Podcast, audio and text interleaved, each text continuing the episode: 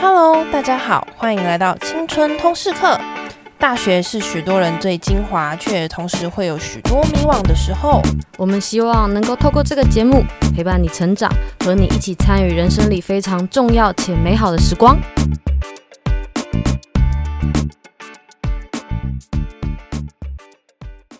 你那时候住在外面，最大的挑战是你会想家吗？那一个月，我每个月其实晚上我都在偷哭。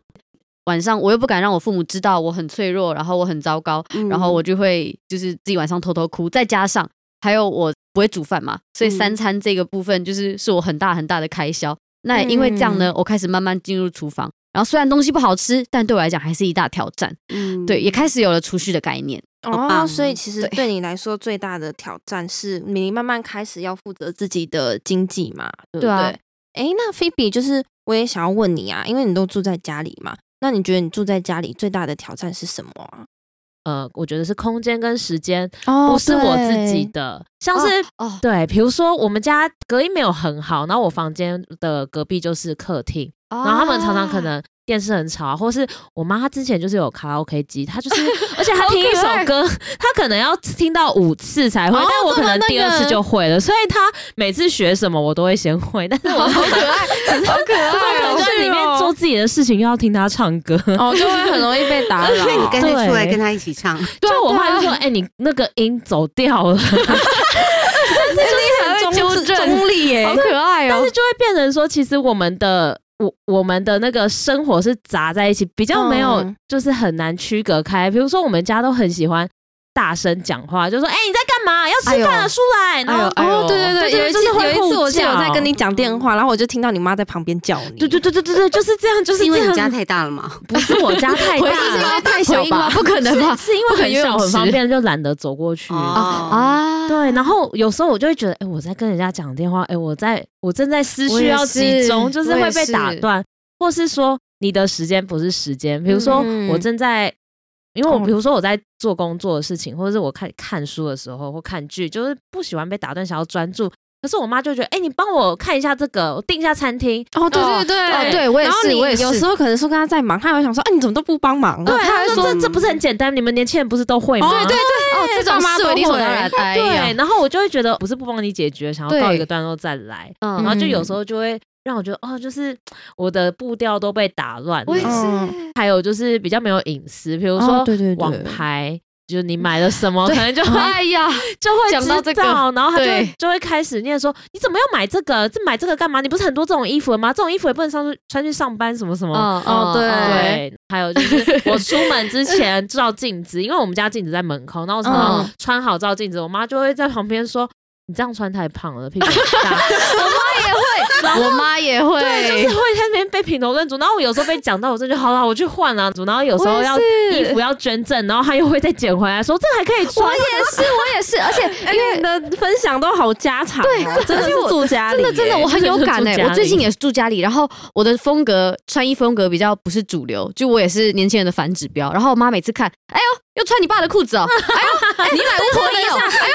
你今天是什么？你今天什么风？哈利波特风吗？对，然后有一次我去他家，就看到他穿大的那种蓬蓬裙，然后他妈看到我就跟我讲说说，哎、欸，你不觉得欧里穿的很像巫婆吗？我整个要吐血，你知道找朋友一起吐槽他、欸，哎，对，你知道重点是一出去之后，出去完他一开始本来说，哎、欸，我觉得你今天穿不错，之后就说，哎、欸，我你妈这样讲，我真的觉得你很像巫婆、欸，哇，有这个。忽然看那一件，好像真的蛮像的。我现在都不太敢穿那件，我每次穿那件，我都会问我同学说：“像巫婆吗？像巫婆吗？”我自己也会很害怕。真的会，就有几件衣服真的被讲到，我就再也不穿。哦，对，还要趁妈妈不在的时候赶快穿。对对对对。可是我不是哎，反而是我们如果出去逛街，我都会想说：“哎，今天要帮儿子买衣服、买鞋子。”可是我得到的答案都是跟我说：“妈，不用了，因为我的衣服很够。”甚至于我都已经觉得说，可能我们去逛那种运动用品，然后我想说：“哎，你这个。”他的衣服蛮好看的，可以搭你的裤子什么的。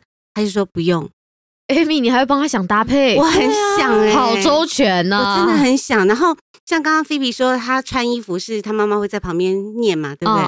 那我不是，我每次都穿好，我就会问我儿子说：“哎，你们觉得这样好看吗？”对，然后我儿子就会说：“可以啊。”啊，再不然就是，当然我儿子也会说。嗯，最近显胖。我说哦，我妈也会，我妈我妈，可是她都是很理性的哎，就是不会像就是 Phoebe 说她妈妈说，哎，你这样很胖，感觉 Amy 对她儿子很上心哎。那这么上心，她如果搬出去，你那时候不会很难过吗？会啊，虽然心里很不舍啊。那我也不知道我孩子当下的心情是不是真的就是这么漂配，说要住宿就住宿。可是其实我那时候送他去住宿的时候。一转头，我真的就哭了，哦、真的就哭了，又要一个催泪的故事。对，哦、然后我老公还要在旁边跟我讲说：“不要哭，不要哭，就是老公陪你，老公陪你。”没有，Amy，Amy，我跟你讲，现在我们陪你，现在我们已经是你的女儿了，一个媳妇，一个女儿。我们这一集是要变成就是红红娘班，是不是？对、啊，我们陪你。所以大儿子高中住宿，然后到了大学，我本来想说，哎，那是不是就选台北，就是可以回家了，离家比较近。没有，因为那时候他们是推甄嘛，嗯，所以他什么都不思考，他就选中立的学校啊。对，因为他还是要住宿，中立要住外面，还是要住宿，所以好吧，那就去。那大一住学校，嗯，大二他就说他要搬出去，哦，他要外宿。对，那你知道搬宿就是。我觉得搬出去其实会有很多的烦恼，不确定他会不会遇到坏的房东，然后你的租金呢，你要押金呢，这些等等的，对不对？水电费会不会算贵了？对，然后我都还问他说，那那个电费一度怎么算？我妈真的很精打细算，对，嗯，一定得这样。可是，可是因为孩子既然决定要这么做，我就是支持他，我只能支持他。我就说，OK，那你去找房子，然后呢，就让爸妈看一下。那初期要有租金押金的部分，我们可以先帮你付，没有问题的。嗯，然后到了大三，他跟我说他要打工，我觉得也很好，因为其实我不是会很鼓励孩子去打工的妈妈，哦、我不是反对哦，但是我也不会一直 push 他要去打工。嗯、那反而我鼓励他们多参加社团，嗯、我是鼓励他参加社团，因为不同的社团可以有不同的体验嘛。嗯嗯，也是增进人脉，对，也是增进人脉这样子。所以是这样子的状况，那小儿子就比较特别了。嗯，小儿子他也住宿，那因为他是选他想要读的学系，哦、所以他就是离开双北。那他是读哪里的学校？他就是在宜兰。哦，那也是比较远。对对对对，对他读宜兰，我也会担心啊，因为毕竟小儿子就是、嗯、你知道吗？心头肉了。对，然后我又觉得他就是像天使嘛，所以那时候要住宿的时候，我就很怕。我想说，到底他的室友。爱不爱干净？你知道吗？好室友真的是 很需要那个，因为你知道吗？有些男生运动起来是很臭的，臭。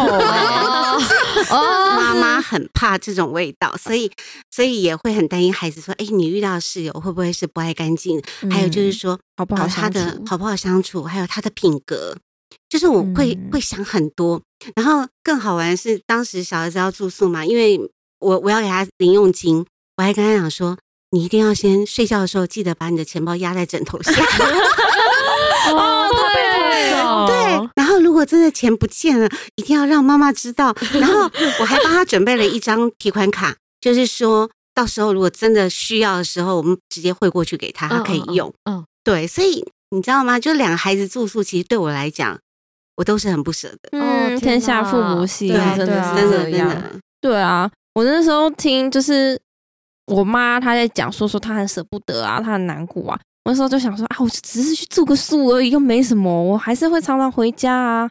不过我觉得真的听 Amy 这样讲，其实才能够更体谅妈妈那时候为什么会这样。对啊，这是真的。嗯，我那时候住宿，我妈超不舍的，我一抱她，她就哭了。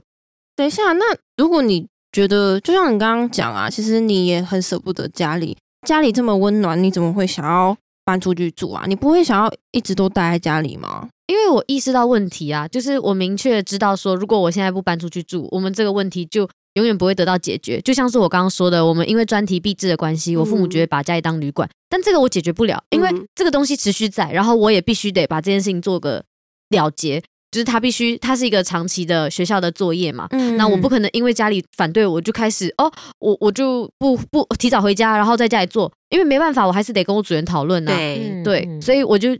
知道问题，我就决定说我要搬出去，因为这样才可以真正解决到问题。嗯嗯，其实也是啦，就像你讲的，嗯，我自己如果说我一直都没有搬回去住的话，就是生活上有很多摩擦，对，所以要开会啊，因为像我自己又做两份工嘛，然后就会需要很多自己的个人的空间，所以我就觉得现在就算不搬回家，也跟爸妈的感情越来越好。所以就是刚好有一点距离，也会产生美感啦。哦，对呀，哎，可是我，可是我必须要讲的是，我小孩老大后来就是因为有跟学妹在交往嘛，可是后来失恋了，对不对？哦，那失恋了，当然就他，我觉得蛮好的一点是，他会告诉我，他会跟我讲，他他自己打电话跟我说，他说妈，如果下一次我回到家，你没有看到那个谁谁谁，不要不要压抑，因为我们分手了。然后我就说，我说那你你很难过哈？他说还好啦，其实我觉得男生嘛，哦，都会装作在意，对啊，就算难过，他也不会告诉你说他很难过，他就说还好。那我其实跟他讲，我说。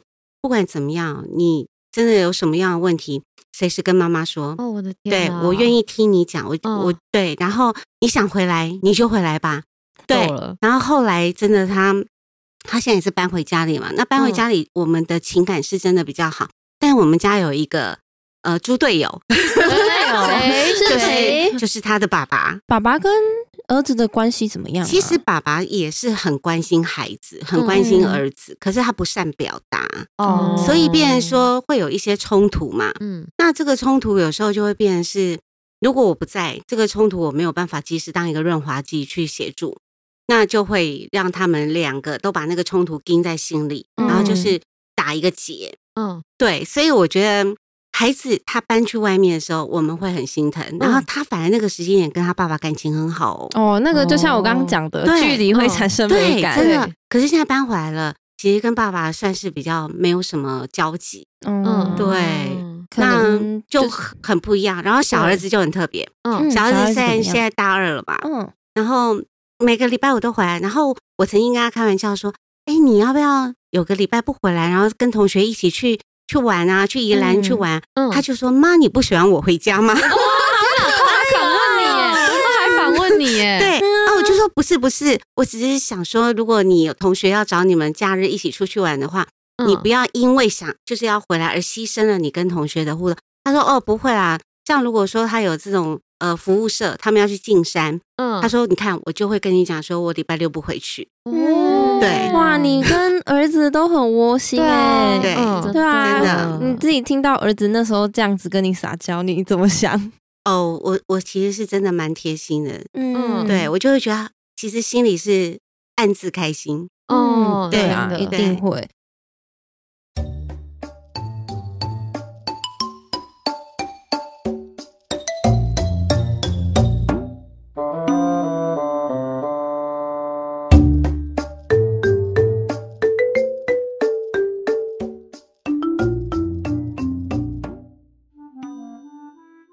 有说就是你有给他一个提款卡嘛？对，那就是所以是小孩子有跟你拿生活费吗？因为现在呃老大，因为他从大三开始就是打工，嗯嗯，所以他现在即便是研究所休学了，他一样还没有跟我拿费用哦。哦，很厉害。那有因此觉得他比较独立吗？我觉得他呃，应该说他他的个性确实比弟弟独立多了。然后再就是我从小会跟孩子们讲，就是金钱的观念嘛，嗯，所以他们两个他们两个在使用钱的时候都会记账。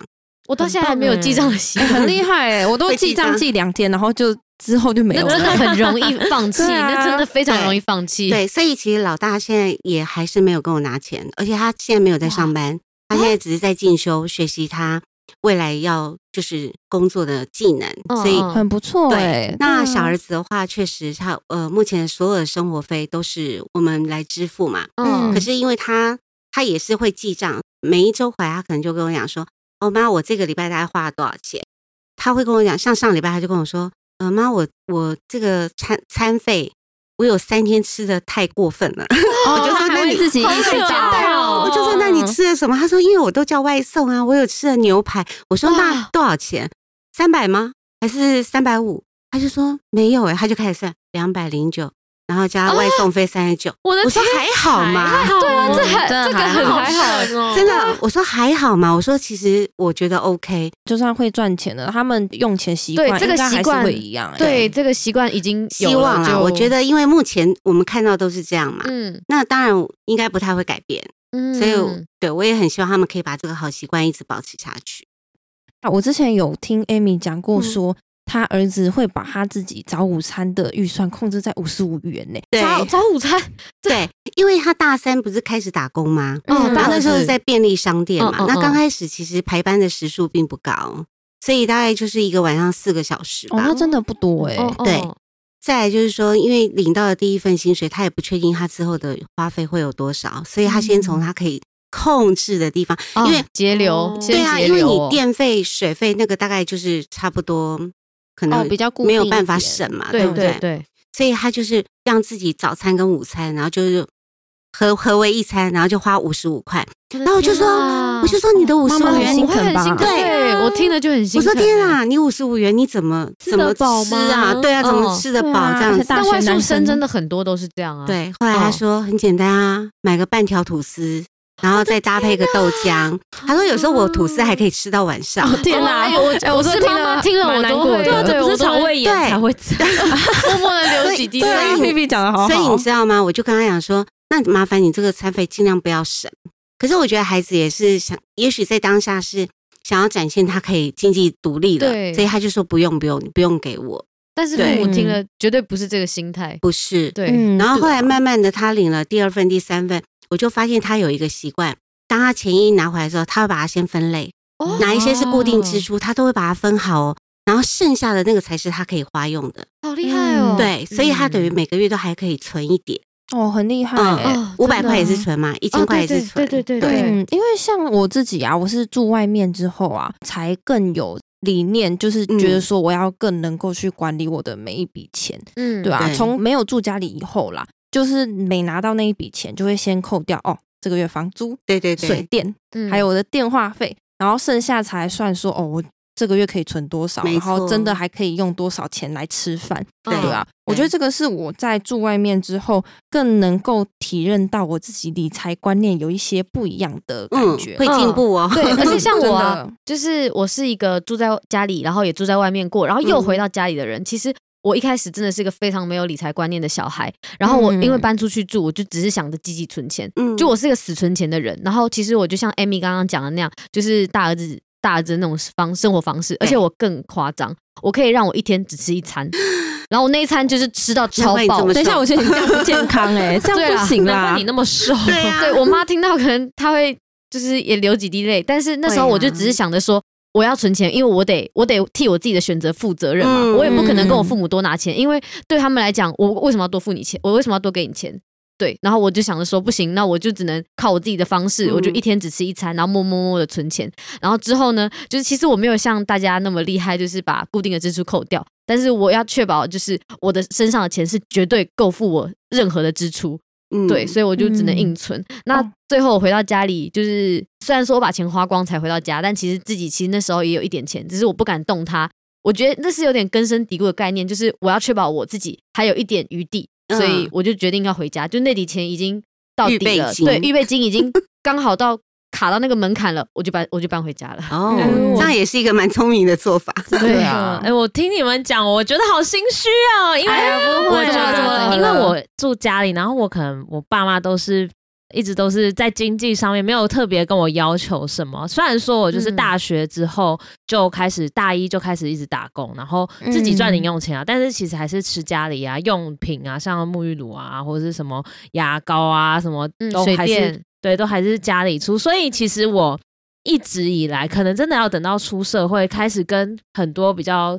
多朋友再去比较聊天，才会知道说，其实那都是有成本的。因为我听到你们刚刚讲预备金什么，我的预备金就是我们家人哦，对，所以我一直都没有预备金的概念，所以我其实到出社会到三四年都还是月光族哦，了解。对，因为我我真的没有理财概念，因为我会觉得哦，反正我我想要做什么，我自己赚的钱啊，我花光也没关系，然后最后都还是有家的，对我就没有房租，还月光族啊。但我会给家里钱呐，到后来会给家里钱。可是，在学生时代，真的就是就是我赚我自己的，我自己花。然后我那个时候就很喜欢出国啊，所以就是赚来的钱，我打了很多工，三四份工吧。哇，真的很厉害。对，因为我就是会打有有那种戏办的啊，有研究助理啊，有什么？对对，就那个可以时间很好卡嘛。嗯嗯嗯。然后就是就可以一个月大概有两两万一两万吧。那那真的是卡满。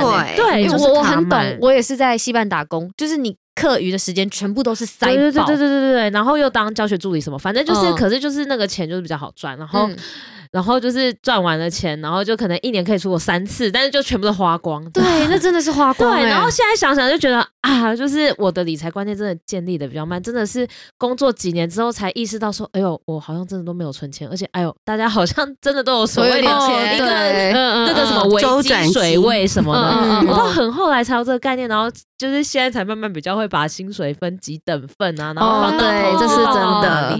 因为我自己就是，就像刚刚讲的啦，就是真的搬出来之后有那个概念，所以我也是因为搬出来之后才开始会去关注一些投资，钱就已经很紧了嘛，就会希望怎么样可以把它最大化，真的，对啊，所以就是的几个朋友，他们我们就会一起研究，一起研究什么有投资的一些新闻啊，或者有一些投资的方法好厉害哦，对啊，可是就是因为我觉得有那个危机意识感很重要啦，会驱使你会要怎么样去把。这件事情做得更能够极致一点，就是赚到更多钱。哦、我懂，我懂，我懂，我懂。对啊，还有就是因为搬出来，我也会更更能够意识到，其实自己想要过的是减分生活啦。其实减分生活就是你把你的生活慢慢用减的，用减的，剩下留下来的就是你一定会需要的东西。哦，对，其实有点像之前流行的断舍离，只是我之前还没有在。断舍离这个词开始流行的时候，其实我觉得这也是因为我是一个很懒惰的人呢、欸。就我什么东西就是都不想要带，就是想要带最少的东西去玩，或者是去上班、去旅游。所以我就觉得说，那就不会一直买东西。对啊，我就觉得说这样子就可以省更多钱啊。因为以前在家里就觉得说说，反正爸妈都会帮你 cover 所有东西，真的。出去玩他们也会带啊，我就都不用负责啊。哇，对啊，啊翻出来就是什么都哦，不要买那个，那个又没有用，只是放着漂亮，对啊。所以其实也是因为这样子，所以。我就会更有那个减分生活的想法，嗯、就是也比较不会乱花钱买东西，嗯、而且比较务实哎、欸。对，嗯、对，就会对自己这一笔钱花的值不值得这个想法再去买。我这边总结几个心态，让大家外宿的话可以更顺利哦。哦，哪些？第一个呢，我觉得是做到不让人为你担心，就是你尽量交代你的生活。然后，就像你也可以介绍你的朋友给你爸妈认识嘛，嗯，跟他们讲说说你几点几分可能在做些什么事情，你在哪里，让他们觉得说他们不会担心你现在可能在干嘛，主动报备一下你们自己在做什么啊，他们也可以更了解，就不会对你的生活这么不放心。然后再来是你要永远让自己是有余裕的。这件事情很重要，嗯、对，余裕不只是讲说说像金钱啊，或者是你自己的时间，其实你永远为你自己的生活有退路，你就比较不会茫然。对、嗯、我觉得，像你只要遇到这些问题的话，就有办法比较能够迎刃而解啦。这两个心态是我在外宿的时候让我生活更顺利。我这边的话，其实我觉得抗压性很重要、欸，诶。就是因为你在外面，然后你会面对的压力是从四面八方，可能是房东，可能是你的室友，然后可能是你在学业上的压力，但是你没有一个地方可以抒发。其实我们有时候跟父母相处，不见得要跟他分享我们心里的事，我们已经在抒发我们的情绪了，因为会不自觉的把情绪带给他们。嗯、但我觉得，如果你要出去外面住的话，你那些情绪都得自己消化，所以你的抗压性就会必须要比一般同学还要来得高。你才可以面对这些情绪，然后不慌不乱。你还可以处理你现在手头上的事情，哦、那更理性的去面对自己的生活。对，然后我觉得时间，虽然时间，呃，时间不太算是一个心态嘛，但是我觉得时间的管理会在你出去外面住之后更加的明显，因为你现在拥有的时间是大把大把时间，那你要怎么样分配这些时间，然后让你的时间达到最大化，让你所有的。就是事情，然后可以分配，好好的分配，然后又可以有一自己的时间，好好充实自己。我觉得时间也是非常重要的。那我、嗯、我觉得这两点，其实如果真的做到的话，在外宿会相较之下真的轻松很多。嗯，我觉得这个是真的，因为你的时间已经变成完全是你自己的了嘛，对不对？嗯、对啊，知道说自己该怎么样分配，自己该怎么样准备。我觉得其实住外面住宿也没有什么，就是其实真的蛮。就只是换一个地方住而已啦，嗯嗯，就是对自己的管理可以做得更好嘛。对，那我们这一集也分享了很多，相信大家也很有收获吧。嗯，就像是刚刚住外宿的心态啊，包含说呃不要让父母担心，独立，然后还有包含金钱，然后包含时间，包含抗压，包含玩乐，这些种种种种，我觉得对在住外宿上面都是很重要的点。那我们今天分享了这么多，希望对大家能够有点帮助。那也谢谢今天的来宾 Amy 跟 Phoebe，谢谢谢谢大家。不会，那我们今天的节目就到此结束喽，谢谢大家，拜拜。如果你听完这一集啊，你觉得里面的内容还不错，也有帮助到你的话，也邀请你可以到 Apple Podcast 上帮我们做个五星评价和留言哦，我们会非常的感谢你。